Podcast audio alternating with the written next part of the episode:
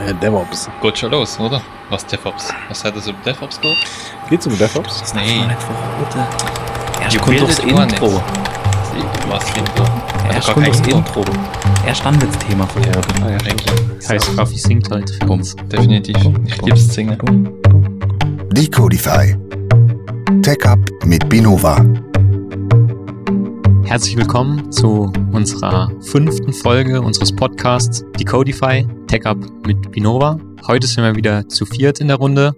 Dieses Mal aber ohne unseren Häuptling Stefan. Der ist dieses Mal im Urlaub, hat seinen Urlaub verdient und sind aber auch trotzdem zu viert. Zu meiner Linken heute der jonglierende Post-it-Architekt Tom. Hallo zusammen. Gegenüber von ihm sitzt unser bärtiger Hobbyist Fred. Hi zusammen. Das, das klingt wie so ein, so, so ein Krimibuch. Der bärtige Hobbyist. Und gegenüber von mir ist unsere Tech-Up-Krake, der Raffi. Ja, hallo miteinander. Freut mich wieder dabei zu sein. Wir haben uns vorgenommen, pro Folge immer jetzt eine Person vorzustellen, damit ihr als Hörer auch wisst, wer zu unserem Team gehört und dass man nicht nur die Stimmen kennenlernt, sondern auch die Person. Und heute ist Raffi dran, sich in wenigen Sätzen, Worten mal vorzustellen. Okay, ja, das mache ich doch sehr gern.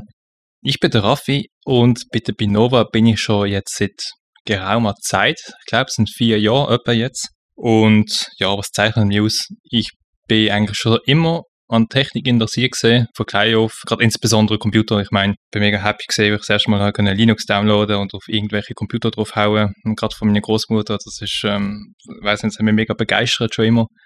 Ja, und ich glaube, ich würde mich auch als wissensbegieriger Mensch bezeichnen. Also ich kann mich auch für Sachen faszinieren lassen, wie äh, Wirtschaftsgeschichte, aber auch ganz banale Sachen wie Kochen und ähm, auch Parfüm. Ich liebe Parfüm, das ist ähm, richtige Passion für mich. Ja, ich bin re- relativ vielseitig und immer für eine neue Idee zu haben. Ja, deswegen bist du auch unsere Tech-Up-Krake. Genau, das Bingo. ist ganz wichtig noch zum Erwähnen. Ist besonders muskulös und ein richtig göde Schwimmer. Ah, mittlerweile, ja. Genau. Genau, dann würde ich die Vorstellungsrunde beenden, indem ich mich noch kurz vorstelle. Ich bin wieder der Moderator Ricky. Heute für unsere Folge haben wir uns wieder für das Diskussionsformat entschieden. Und wie man im letzten Podcast zum Thema Cloud gehört hat, ist dort auch ab und zu der Begriff DevOps gefallen. Wir als Tech-Boutique sind immer wieder mit dem Thema DevOps unterwegs und deswegen würde ich mal sagen, wir beschäftigen uns diese Folge mal mit DevOps und klären mal, um was sich dabei genau handelt.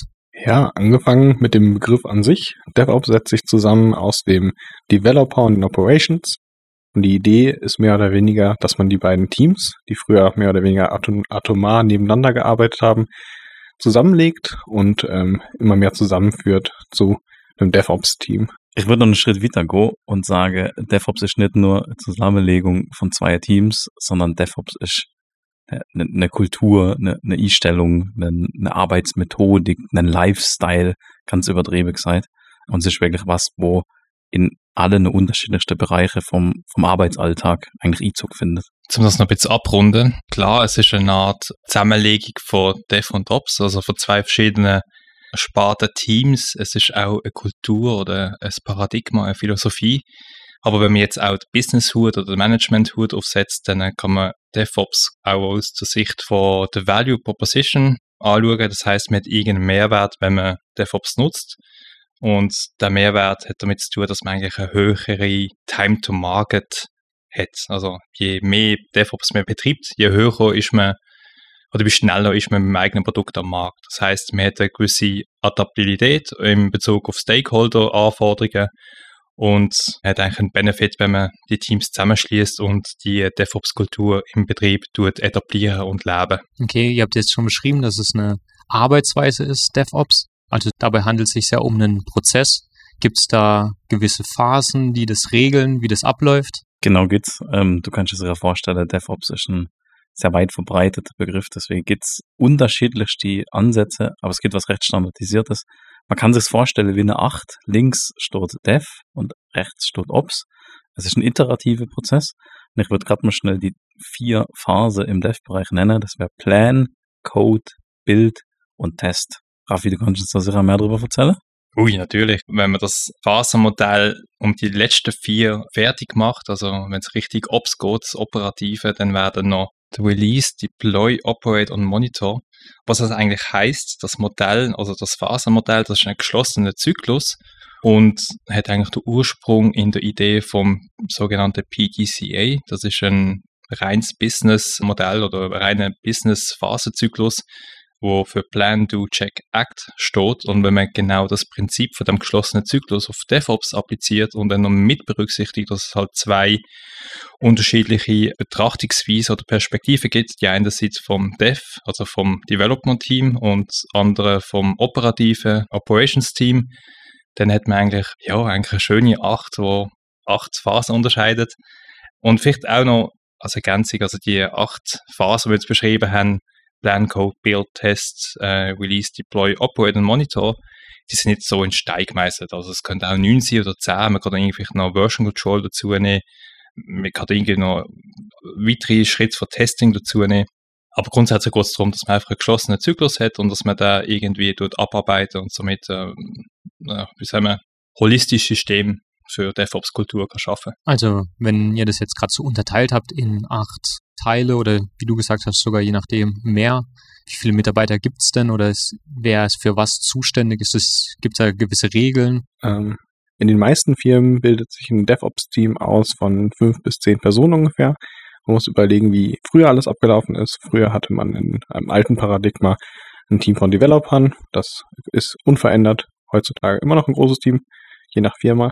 Und auf der anderen Seite hat man die Operations stehen, die, wenn die Developer zum Beispiel äh, eine neue Iteration von der Software bereitgestellt haben, die dann aufgespielt haben, die zur Verfügung gestellt haben.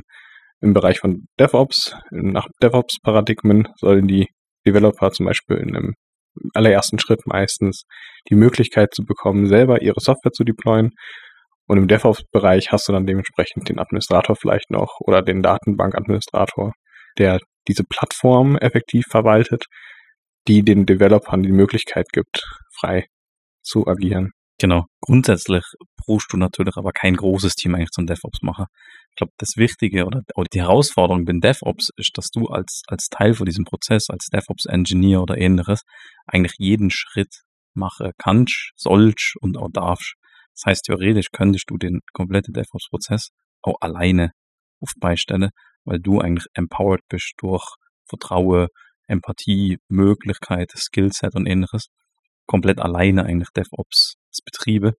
Wie Fred schon erwähnt hat, du brauchst natürlich irgendwelche Supporting Services, du brauchst ein Datenbank, Team, ein Container-Team oder ähnliches, aber die dann wie so die Umsysteme oder ähnliches bereitstellen und Betriebe, die es braucht, um diesen DevOps-Prozess eigentlich zu leben. Also das Team steht bei DevOps definitiv im Mittelpunkt, weil es geht schlussendlich in der Kultur darum, dass man auch ein bisschen umdenkt, wie man Teams zusammenstellt und wie die Konstellation genau aussieht. Und es ist nicht nur wichtig, dass man irgendwie Devs mit Ops irgendwie verheiratet, sondern dass man auch das ganze Know-how und Knowledge im ganzen Team demokratisieren. Das setzt natürlich auch voraus, dass das Team schon vorne hinweg ein gewisses Set an Cross-Skills mitbringt. Das heißt, die müssen sich neue Tools oder neue Skills erarbeiten können. Also wir haben die Bereitschaft hat, um das zu machen. Das heißt, das Wissen muss im Team demokratisiert werden. Das sorgt dafür, dass das Management das Team skalierbarer wird. Das heißt, man kann äh, über Talent Sourcing besser Ressourcen skalieren. Das heißt, man holt irgendjemanden und sagt, okay, du darfst mitmachen, weil wir können das Wissen, weil es demokratisiert ist und die Knowledge Silos abgebaut sind, idealerweise, dass man das Wissen kann weitertragen kann. Und vielleicht ein anderer Aspekt beim dem Teamplay ist natürlich auch der Hintergrund, dass es äh, sogenannt Domain-driven ist. Das heißt, es gibt verschiedene Teams, die über Domain ihre Applikation oder ihre Kundenbedürfnisse befriedigen und Applikationen entwickeln aufgrund von dieser Business-Domain und dass dann dedizierte Teams, wie der Tom und der Frederik vorher erwähnt haben, dediziert Plattformen betreuen, wie zum Beispiel Datenbanken es gibt natürlich auch Plattform-Engineers, die dann dedizierte DevOps-Plattformen betreuen und wirklich das irgendwie domainübergreifend betreiben. Genau, ich würde gerade gerne mit einer kleinen Anekdote einhaken. Manager Paar, so Stellebeschreibungen, Stelletitel gehört, DevOps-Engineer, Plattform-Engineer. Vor ein paar Jahren hat Netflix da mal einen sehr spannenden Schritt gemacht, weil du damals hat jeder Full-Stack-Developer gesucht oder Werdewelle. Das war so das Coolste, was sie können. Das heißt, du hast irgendwie alles entwickeln können. HTML, Backend, Java, alles. Aber halt nur entwickeln können. Was Netflix gemacht, haben sie in diesen Begriff wie neu definiert oder wegen weiterentwickelt als Full Lifecycle Developer. Das heißt, du bist eigentlich der Entwickler, der aber den kompletten Lifecycle der Applikation oder deiner Business Domain betreut. Eben inklusive Release, Deployment, Operation, Monitoring und so weiter. Und auch dodrus ist dann der nächste Step, sind dann Begriffe wie DevOps Engineer, Platform Engineer oder ähnliches entstanden. Site Reliability Genau. Engineer. Ganz wichtig. Da gibt's bei jedes Jahr irgendeine neue coole Titel. Okay, interessant. Ich muss jetzt aber auch noch was anderes fragen. Jetzt haben wir die Art und Weise, was für Aufgabenbereiche das sind, besprochen. Gibt es auch irgendwie gewisse Tools, wo immer wieder vorkommen oder ist es eher eine andere Art und Weise, wie man arbeitet?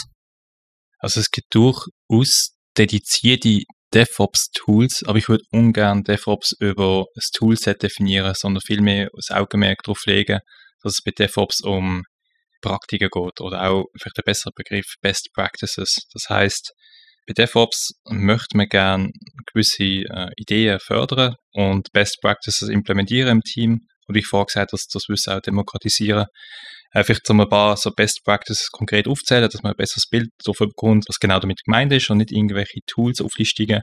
Was man gerade in den Sinn kommt, wäre zum Beispiel ähm, losgelöste oder losgekoppelte Architektur. Das heißt, ähm, dass man Sachen so tut bauen, dass sie voneinander modular losgelöst sind und miteinander können harmonieren, ohne dass sie auf einem Monolith aufbauen. Ein zweiter Begriff, der mir gerade auch in den Sinn kommt, ist Trunk-Based Development. Das heißt, im äh, Source Version Control hat man irgendwo einen Trunk, der Stamm, der Main Branch, Master Branch und da schmiegt man dann die verschiedenen Features Branches dran. Das heißt, es gibt immer einen definierten Soll-Zustand. Natürlich Continuous Testing, Continuous Integration, Development, Open Source Integration, ganz ein wichtiges Thema. Das heißt, das ist sicher eine Best Practice bei DevOps, dass man ähm, das Pferd immer auf Open Source Technologien legt, dass man so Tools mit berücksichtigt, dass man auch die Visibilität von der Business Logik garantieren kann und so eigentlich zum äh, ja, besseren Time to Market kommt. Auch ganz wichtig, noch bevor ich äh, den Ball weitergebe, Automation im weitesten Sinn, also jede Art von äh, Automatisierung vom ganzen DevOps-Prozess ist sicher vordergründig und es gibt verschiedene Tools, zum Beispiel, wo ich würde aufzählen können, Jenkins, X, Tekton oder auch Argo CD. Den Fokus bei DevOps auf die einzelnen Tools zu legen, ist ein bisschen ähm, misleading, würde ich sagen, sondern es geht eher um Technologien, die den ganzen Prozess erst ermöglichen, beziehungsweise die aus dem Prozess notwendig werden. Wenn man sich überlegt, okay, man gibt den Developern jetzt erstmal die, die Verantwortung und die Möglichkeit, äh, selber Software zu deployen, kommen plötzlich komplett neue Notwendigkeiten auf, wie zum Beispiel, wie machen wir das Secret Management für unsere Applikation, für unseren Datenbankzugang? Gibt es eventuell gewisse Policies, die wir einführen müssen? Müssen wir irgendwas restricten? Müssen wir Zugang restricten? Brauchen wir irgendwelche Compliance-Regeln? Das sind alles Probleme, die durch die einfache Zusammenlegung von Dev und Ops in Richtung DevOps auftreten und die mittlerweile durch immer mehr Technologien gelöst werden. Es gibt ein paar Technologien, die notwendig sind, würde ich mal einfach so in den Raum stellen, um DevOps zu betreiben. Containerisierung wäre ein äh, Schlüsselwort. Container-Orchestrierung wäre auf jeden Fall ein Schlüsselwort. Function as a Service. Functions as a Service, genau. Aber effektiv den Fokus sollte man eher auf Technologien als auf Tool-Stacks legen. Ich würde eine ganz wichtige, aus meiner Sicht auch sehr zentrale Best Practice in den Raum schmissen, und zwar der Kulturwandel, der einfach komisch ist, wenn man DevOps leben, DevOps integrieren will. 2006 hätte damalige CTO von Amazon die Devise ausgegeben, you build it, you run it. Bedeutet einfach, oder you own it sogar. Bedeutet einfach, das, was du gemacht hast, das, das gehört dir, das ist, das ist deins und das betriebst du auch, das ist selbstverständlich. Raffi hat noch Spannendes angesprochen, dass man bei DevOps sehr auf Open Source setzt. Das zeigt da so ein bisschen den Lifestyle. Also man probiert neue Sachen aus, man hat auch keine Angst vor, vor neue Sachen und man braucht jetzt nicht irgendwie eine Software, die schon zehn Jahre ewig lang probiert und testet und dann traut man sich mal das einzusetzen. Es gibt einen anderen Klassiker, wenn es alle sicher schon oft gehört, na, Fritix auf keinen Fall deploye, wenn da was schief läuft.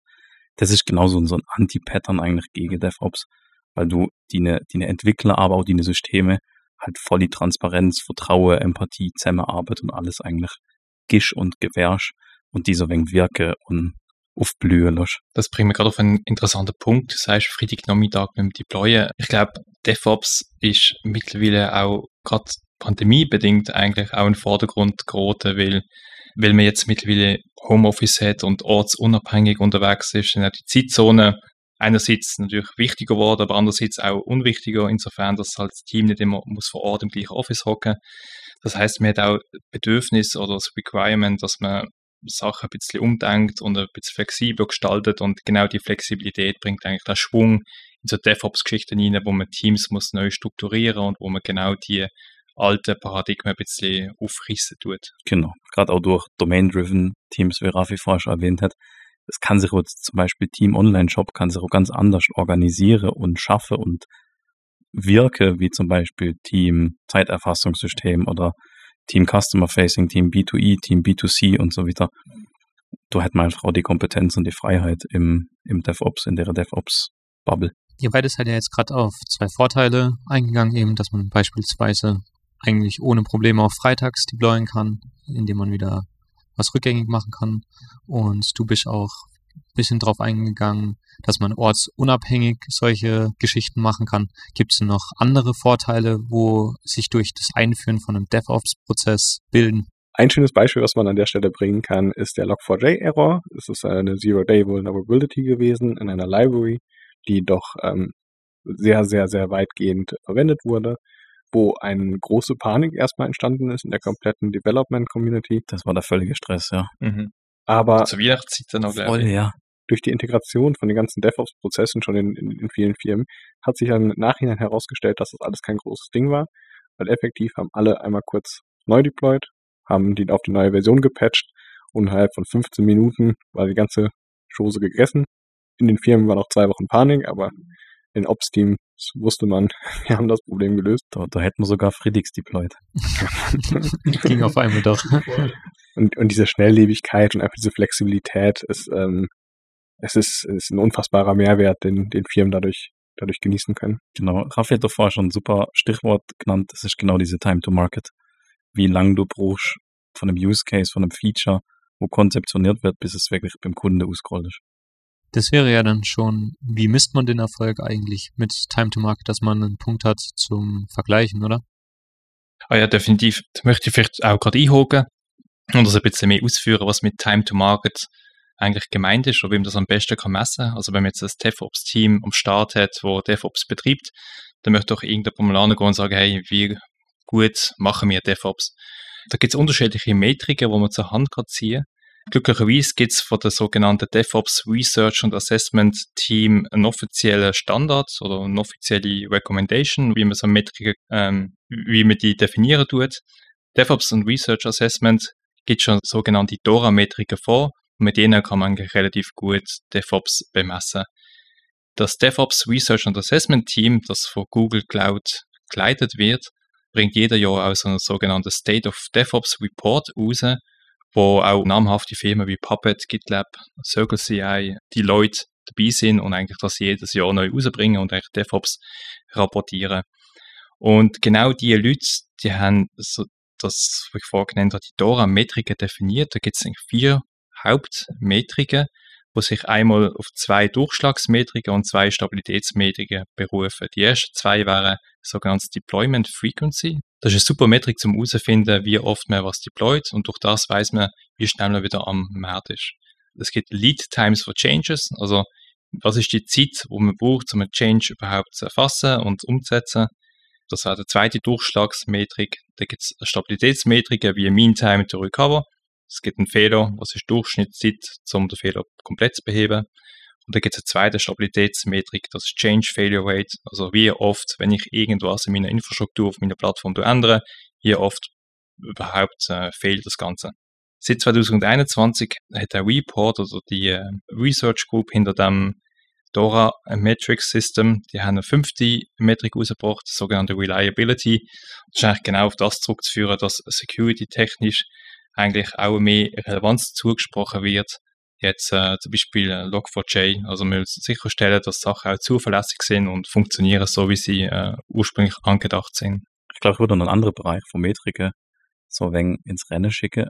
Ich persönlich habe auch das Gefühl, man kann den Erfolg von DevOps auch an, an ganz soziale Faktoren, an Fluktuation, wie zufrieden Mitarbeiter sind, wie sehr sie aufblühen können und auch wie, wie schnell und wie, wie breit sich ihr Skillset weiterentwickelt.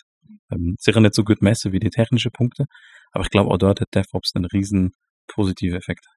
Ja, es ist definitiv frustrierend, wenn du nicht kannst einbringen und Lösungen von Genau. Problemen finden, weil Genau. eigentlich tagtäglich die, Genau. die beschäftigen. Du willst Ja. dich, du willst aufblühen, du willst irgendwas Neues, Cooles ausprobieren, Mhm. aber es ist einfach nicht die, die Prozesse und nicht die Möglichkeiten, da wirklich was, was dran zu machen. Ja, guter Punkt. Ja, voll. Ihr habt noch vorhin jetzt von Security Vulnerabilities geredet und ich habe jetzt öfters auch noch den Begriff DevSecOps gehört. Gehört es in die gleiche Richtung, sowas zu verhindern oder was ist mit DevSecOps genau gemeint? Genau, ähm, die Weiterentwicklung vom klassischen DevOps ist DevSecOps und es ist eigentlich nicht äh, irgendein Tohuwabohu. Das heißt einfach, dass man DevOps nimmt und dass man Security-Aspekte erweitert und dafür sorgt, dass eigentlich Security-Bedenken nicht nur auf dem operativen Level betreut werden, also im klassischen Sinn von, ich habe Sysadmin und er sagt irgendwo, oh, ich muss da irgendein Update von meinem Apache vornehmen, weil es ist irgendwie outdated und das liegt irgendwo außen im Web, das, das muss updated werden, sondern nein, der Entwickler, der vorne dran steht, die seine Applikation für den Apache am Bauen ist, der muss schon eigentlich der Security-Gedanke, die Awareness mittragen von Anfang an. Das nennt man auch ein Left Shift, weil trägt eigentlich Responsibility oder Ownership von Security durch den ganzen Zyklus. Man erinnert sich zurück an die 8, die liegen die 8, dass äh, in allen Phasen eigentlich Security ein Thema ist. Genau. Left Shift ist ein sehr gutes Stichwort. Es gibt auch noch ein anderes Thema, was man so ein wenig mehr in den Dev-Bereich geschiftet hat. Das ist so das ganze Testing. Wenn man sich jetzt ähm, heutzutage leider, oder nicht leider, aber immer wieder das Negativbeispiel, das alte Wasserfallmodell zur Hand nimmt. Der ähm, Monolith. der Monolith, genau. Das war ja quasi so, man hat irgendwie sechs Monate entwickelt, dann hat es zwei Monate eine Testphase gegeben und dann hat man eigentlich gemerkt, eigentlich passt alles nicht und unser Use Case haben wir komplett verfehlt. Durchaus so ein bisschen so eine Left-Shift, sage ich mal, in Anführungszeichen vorgenommen wurde, dass man das ganze Testing und ähnliches viel früher in den ganzen Prozess direkt eingliedert. Stichworte sind sicher auch Test-Driven Development und ähnliches, dass man sogar erst in die Tests schreibt, bevor man dann die eigentliche Implementation schreibt. Dass du einfach so schnell wie möglich immer direkt Feedback einholen kannst und das Feedback auch wieder flexibel und agil wiederverwenden kannst. also appliziert auf Security wieder. Man kauft Security-Tester. Das heißt, man geht an und schaut irgendwelche Dependencies an von dem Projekt und schaut, sind denn die, haben die Log4j-Probleme drin in dieser Version. Das heißt, das kann man auch komplett durchtesten und vielleicht auch zum den Faden weiterspinnen. Also man muss auch äh, dediziert das ganze Infosec-Team auch in, in allen Phasen dabei haben, von Anfang an dabei haben, nicht erst am Schluss, wenn alles produktiv ist. Und es gibt auch äh, so eine Art, wie man Pre-Approved Code eigentlich schon kann integrieren Das heißt, man schaut, bevor man irgendetwas einbaut und auf Security Vulnerabilities testet, kann man schon schauen, hey, wir lesen doch einmal jetzt ausnahmsweise den Source Code von der Dependencies, die wir anziehen, bevor wir das überhaupt in Betracht ziehen. Genau. Jetzt ist es aber nicht so, dass DevSecOps was anderes ist, im Grunde genommen als DevOps, sondern es folgt exakt denselben Paradigmen. Es kommt nur langsam der Punkt, dass es immer mehr Relevanz zeigt, dass man die Prozesse vom DevOps integriert hat und jetzt merkt, ah, Security und Policies sind einfach eine wichtige Sache, die wir, die wir mit integrieren müssen in den ganzen Prozess stärker und Mhm. vor allem aktuell. Raffi, du hast ja gerade erwähnt mit Infosec, da würde ich noch gern einen weiteren Vorteil, den ich persönlich mod sehe am DevOps-Prozess.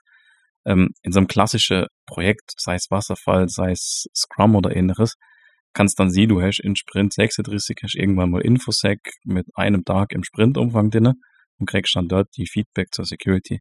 Es ist also ein bisschen die Idee und der Lifestyle hinter DevOps, dass du proaktiv auf die Leute zugehst, dass du wirklich eine Collaboration, eine Zusammenarbeit und ähnliches entsteht und du entwickelst und sagst sofort, hey, DevOps-Kerle, komm mal schnell, hilf mir mal schnell, lass uns mal drüber lügen, dass du da diese, diese, ich muss das erst ewig lang planen und bla bla bla, komplett aufbrichst. Ja, genau. Also DevOps, DevSecOps, all die Methodologien, das sind wirklich, ich glaube, auch wenn man es am Schluss zusammenfasst, dass man das Augenmerk auf das legt, dass eigentlich das Knowledge demokratisiert ist, dass die Hierarchien flacher sind, dass auch die Weg zwischen den einzelnen Stakeholders so kurz wie möglich ist und dass man eigentlich alle am gleichen Strang zieht oder am Genau. gleichen Karren, dass man das vorantreibt und eben die Time to Market so hoch haltet, dass man eigentlich auf jede äußere Einflüsse und Requirements über den Markt kann reagieren und so eigentlich ja, das beste Offering kann anbieten. Ich glaube, das waren jetzt gute letzte Worte von dir. Wir haben jetzt schon viel Zeit und vieles Neues oder vielleicht vieles Interessantes auf jeden Fall gehört zum Thema DevOps. Mir könnte noch viel länger. Ja, das glaube ich. Aber ich würde jetzt trotzdem mal hingehen, das mal kurz ein bisschen zusammenfassen zum Schluss noch. Und zwar bei DevOps ist es eigentlich eine Zusammenschließung von den zwei Bereichen Development und Operations. Es handelt sich dabei um eine Arbeitsweise, bei der man die Time to Market erhöhen möchte mit seinem Produkt. Der Prozess ist meistens ungefähr in acht Phasen unterteilt, damit immer wieder der gleiche Zyklus vorhanden ist. Die Mitarbeiter haben unterschiedliche Namen vom Full Lifecycle Entwickler oder jedes Jahr gibt es eben neue Namen. Ist immer wieder interessant. Die Teamgröße ist relativ klein im Vergleich zu anderen Projekten vielleicht eher. Und man kann jetzt die Arbeitsweise nicht so in Tools zusammenfassen, sondern es ist eher eine Anwendung von verschiedenen Best Practices, besonders Trunk-Based Development, CI/CD. Also eigentlich Automation ist ähm, sehr wichtig dabei und man soll immer wieder offen für Neues sein. Es ist ein stetiger Lernprozess in dem Bereich, um den Erfolg zu messen, um zu sehen, wie gut der DevOps-Prozess im Unternehmen ankommt. Gibt es viele verschiedene Metriken, viele technische wie Zahl der Deployments, was ist die Downtime, wie lange brauche ich, um mein Feature zu releasen, meine Meantime to recover. Aber es gibt immer wieder ähm, andere Punkte, wo man sicher auch immer wieder vergleichen muss innerhalb vom Team. Und zum Schluss sind wir noch zu dem Thema DevSecOps gekommen, was immer wichtiger wird. Man muss natürlich ein gewisses Wissen mitbringen, dass man im Voraus schon gewisse Tests schreibt oder Reviews öfters macht, um Security-Punkte abzuhandeln. Ja, so ist es. Genau. Genau, dann war das doch wieder eine sehr informative Runde. Also wir leben DevOps, muss ich sagen. Wir Ja. lieben DevOps. Und dann würde ich jetzt, wie man es schon aus den anderen Folgen kennt, zu unserem Off-Topic-Thema kommen. Und ich hätte da eine Frage mitgebracht und die würde ich euch jetzt gerne mal stellen, damit ihr mal schätzen könnt, wann wurde die erste Domain registriert? Oder die erste .com-Domain. Die Okay. erste Punkt .com. Also wann, nicht welche, oder? Wann? Welche wird noch schwieriger? Ah. Außer du weißt es. Das ist eine gute Frage. Registriert. Registriert. Also ich würde es spontan auf 91 tippen. Es wirkt aber nach einer Fangfrage, das muss irgendwie ein bisschen früher sein. Aber ich bleibe einfach mal bei 1991. Ich würde tippen 1987. 87. Ja. Nee, ich denke ich da mit mitten zwischen. Ich glaube, es war 89. Okay, also immer mit zwei Schritten auseinander. Mhm. Und am nächsten ist Tom. Oh. Am Uiuiui. 15. März 1985 hat der amerikanische Softwareentwickler oder die Firma Symbolics die erste Domain registriert mit dem Namen symbolics.com. Das ist aber zur DARPANET-Seite gesehen, oder? Das Internet wird ja im konventionellen Sinn gar noch nicht gehen, oder? Wie, wie ist das genau? Das müsste davor sein, ja. Okay. Ja, dann fuchs ich mal da mal rein. Gab es dann schon DevOps? nee, das haben wir ja auch schon gelernt. Der, Das ist erst DevOps wurde 2009. genau geprägt worden.